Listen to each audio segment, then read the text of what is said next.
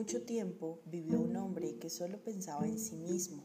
Cuando llegaba la comida a su casa se preguntaba por qué tenía que compartirla con su familia. Estando en su casa se preguntaba por qué no podía hacer la casa solo para él. Lo mismo ocurría con la ropa, el día, la noche y la aldea.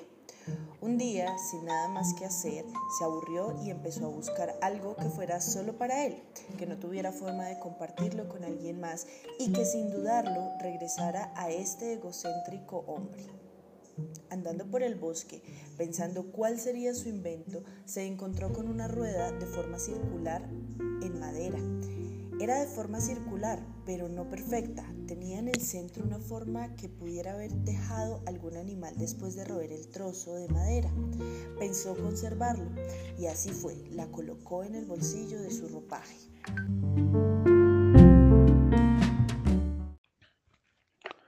Minutos después sintió un ruido. Al percatarse, algo había saltado de su bolsillo. Era el extraño cilindro de madera. Se angustió de perderlo y se ideó una manera de no extraviar su objeto.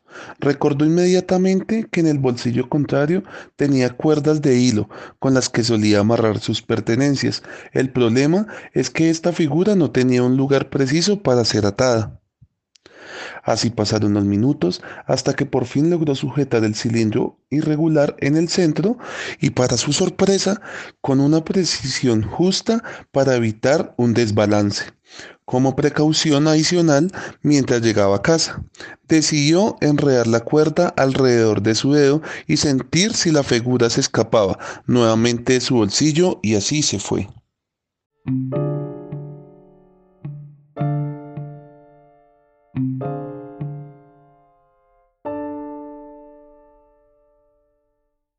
Dirigía nuevamente a casa, figura asegurada y al bolsillo. No tardó mucho en sentir un jalón y en efecto, su preciado objeto se quería escapar. Pero su sorpresa fue tal cuando este objeto se balanceó hacia adelante y en cuestión de segundos se enroscaba la cuerda y de un momento a otro el objeto de madera quedó en la palma de su mano. Asombrado por este hecho, intentó repetirlo, y unos golpes después lo logró. Corrió a la aldea para mostrar su juguete. Al llegar todos lo miraban con sorpresa. Este hombre quedó pasmado ante tal momento y cuando le preguntaron el nombre de su juguete, solo fue capaz de decir yo, yo. Y esta es la historia del mítico Yoyo.